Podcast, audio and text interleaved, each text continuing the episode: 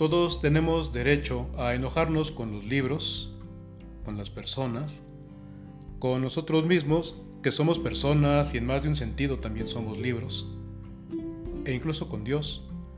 En consecuencia todos tenemos la maravillosa oportunidad de reconciliarnos con los libros, con las personas, con nosotros mismos y por supuesto con nuestro Padre Dios. Si no lo hubiera comprado en versión electrónica, habría aventado la Biblia de barro de Julia Navarro al bote de la basura. Porque en el mundo de su novela, Clara Tannenberg, una arqueóloga, nieta de un criminal nazi protegido por Saddam Hussein, descubre en Ur de los Caldeos, en Irak, un par de tablillas de barro con el texto del Génesis tal como lo tenemos en nuestras Biblias y que habría sido dictado por Abraham a un escriba. Como entonces hace unos ocho años daba yo clases de Biblia, me pareció aberrante que la autora no se hubiera puesto a investigar la actualidad sobre la autoría y composición de los textos del Génesis. Me enojé con su libro y preferí quedarme con la intriga de en qué acabaría todo. Algún tiempo dejé de dar clases por ser funcionario congregacional y fue cuando me acordé de la Biblia de Barro Reflexioné que la autora no pretendía escribir una novela histórica sobre la composición del Génesis, y que más bien eran mis prejuicios de maestro los que estaban detrás de mi berrinche, y que si partía del hecho de que Julia Navarro ni era mi alumna ni era biblista, hasta podría tomar su novela en algún momento como ejercicio para mis clases. Así que la busqué y la disfruté de cabo a rabo. Mucho tiempo estuve enojado con mi papá y con su recuerdo al cabo de los años he vuelto a los orígenes de mi vida, me he reencontrado con él en mi infancia, me he reconciliado con él y con mi historia, tras lo cual, con una lógica de gracia que es la lógica de Dios, decidí salvar, quedarme con lo mejor y arrumbar lo desagradable en esa zona del corazón en la que podemos almacenar los recuerdos que alguna vez nos lastimaron.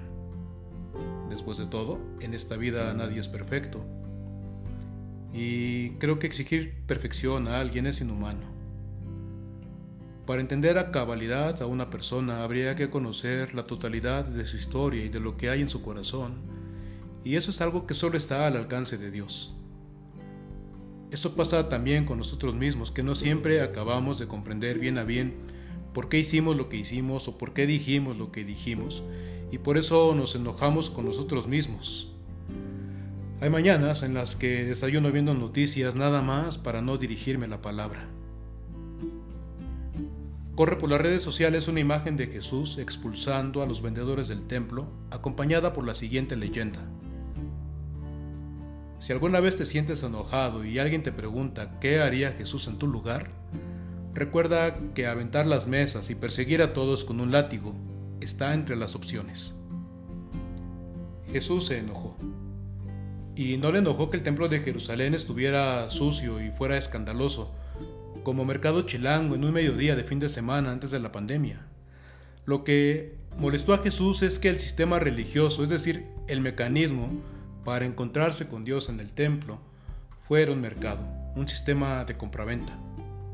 El templo de Jerusalén tenía dos funciones. La primera, albergar la presencia de Dios en el arca de la alianza, y la segunda, expiar nuestros pecados mediante el sacrificio de animales.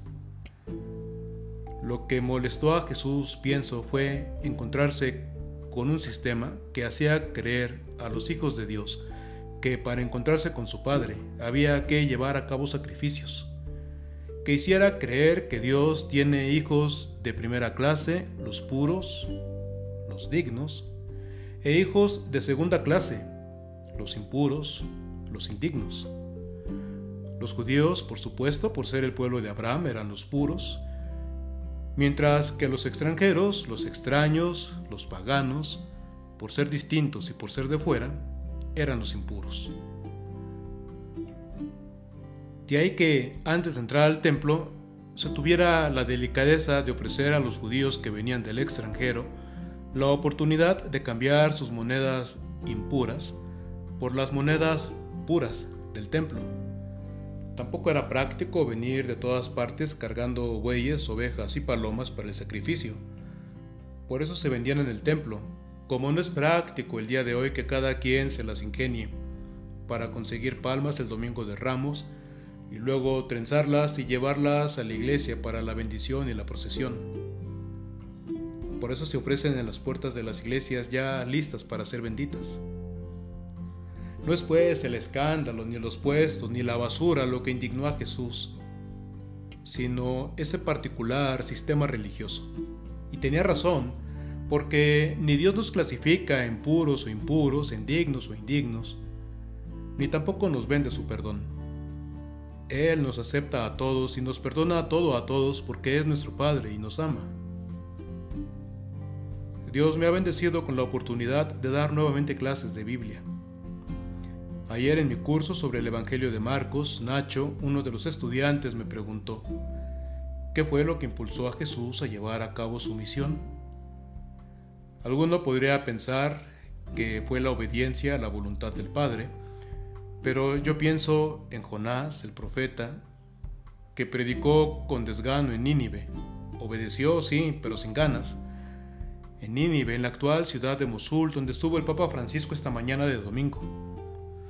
Pienso en Quisco, mi hijado, que como todos los niños dice, ya voy cuando le piden algo. Miguel, ya voy. Miguel, ya voy. Y va enojado después de tres llamados cuando ve a su papá venir con el cinto en la mano. Pues si ya iba. Pero siguiendo el relato del Evangelio de Marcos, la primera experiencia que tiene Jesús antes de iniciar su misión no es un gesto de obediencia, sino la del intenso amor de parte del Padre durante su bautismo por Juan en el Jordán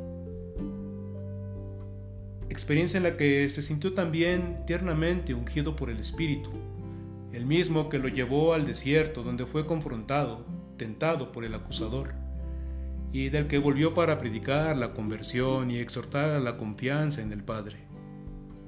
¿Qué sintió Jesús en el desierto? A ciencia cierta, quién sabe. Pero seguro mucho de lo que sentimos todos en nuestra vida. Enojos, porque los demás no nos comprenden, dudas, los interminables por qué que nos hacemos cotidianamente, frustraciones, ganas de tener más, más dinero y más poder, incluso miedos a la libertad, a ser insuficientes, a ser diferentes, a no ser amados, a no ser dignos, a no merecer el amor de Dios, a no alcanzarlo a no salvarnos. ¿Qué permitió a Jesús superar las tentaciones en el desierto?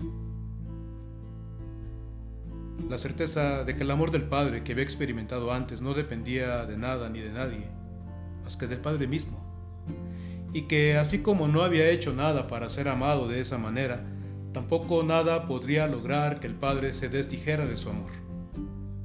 Consciente de ello salió a compartir esta formidable noticia.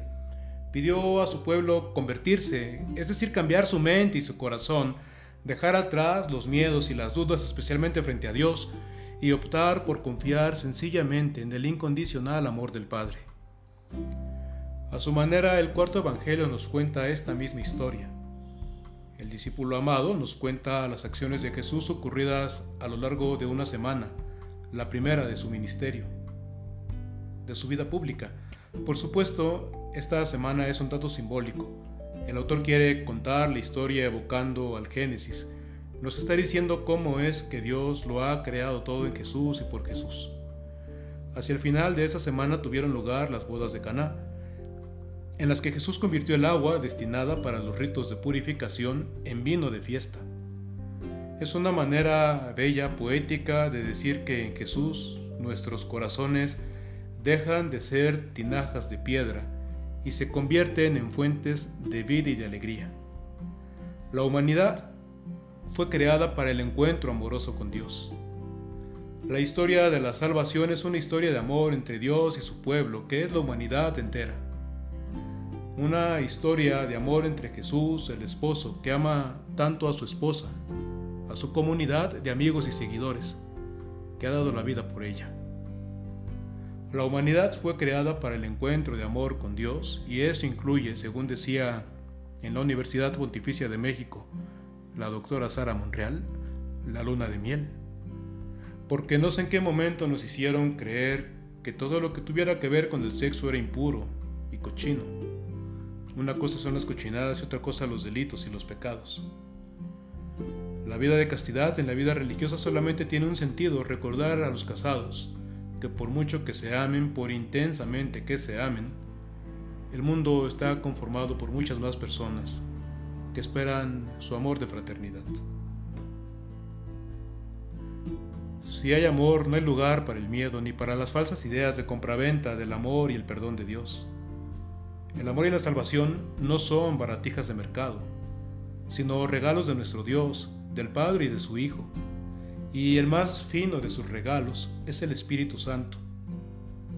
Por eso Jesús en el cuarto Evangelio no subvierte el sistema religioso del templo hacia el final de su vida, como fue históricamente, sino al inicio, justo después de las bodas de Caná, porque el amor destruye el miedo y la jactancia de los que quieren comprar el amor y la salvación, como la luz de un cerillo destruye la más densa de las oscuridades. La cuaresma es un tiempo de gracia para invitarnos a dar el paso del miedo a la confianza en el amor. Es un tiempo para retirarnos al corazón y descubrir lo tierno, lo intenso, lo inagotable e incondicional del amor de Dios por nosotros la loca y escandalosa sabiduría de la cruz, del amor llevado hasta el extremo. Eso si la comprendemos desde el Evangelio y no desde nuestros miedos ni desde nuestros prejuicios. Muchos nos hemos enojado alguna vez con la iglesia por habernos hecho sentir miedo de Dios, y además impuros, indignos y miserables, yo entre ellos. Pero un buen día experimenté el amor intenso de Dios y hacia mí y hacia todos y esto también me lo dio la iglesia. Ahora veo con compasión a quienes dentro de ella siguen desconociendo a Dios y en su lugar nos predican la falsa imagen de un ídolo sin vida y por lo tanto sin corazón. A veces quisiera agarrarlos a latigazos, pero luego me da sincera pena que desconozcan el amor de verdad. Y solo pido a Dios que mientras lo conocen, que no hagan mucho daño a sus hermanos. Digo esto y lo siento con la esperanza cierta en palabras de Francisco, esta mañana en Mosul, donde el Estado Islámico ha martirizado a los cristianos, que la fraternidad es más grande que el fratricidio. Aunque lo admiro profundamente y todos los días rezo por él, también me he enojado con Francisco. Me desespera que sus mejores enseñanzas sean declaraciones de avión y respuestas a bote pronto a preguntas inesperadas de los periodistas. En esa espontaneidad se descubre la verdad de lo que hay en su corazón. Dicen algunos que Francisco ante todo quiere evitar un sismo en la iglesia y que tiene consideración de los que en la iglesia son más duros y lentos para aceptar el amor y sus alcances. Y a mí no me gusta, la verdad, que los necios lleven la batuta y marquen el ritmo y hagan que en su lentitud nos quedemos a miles de años luz atrás de la humanidad. Pero Dios tiene paciencia para todos. Eso no me quita siempre el enojo, pero por lo menos me ayuda a entender. No estaba y no sigo estando muy convencido de que este haya sido el mejor momento para que el Papa visitara Irak, por la pandemia. Pero me ha dado mucha emoción verlo en Ur de los Caldeos, la ciudad donde comenzó la historia, y donde Dios hizo escuchar por primera vez su voz a un ser humano los primeros 11 capítulos del Génesis son relatos mezcla de leyendas, mitos y simbolismo teológico. Pero Abraham, 1800 años antes de Cristo, hace casi 4000 años, escuchó la voz de El Sadai, el Dios de la vida, que lo invitó a dejar su tierra, su casa, e irse a la tierra que él mismo le mostraría. Con el paso del tiempo a este Dios lo llamaríamos Padre, lo descubriríamos Padre, lo experimentaríamos como nuestro Padre. Él prometió a Abraham una descendencia como las estrellas del cielo.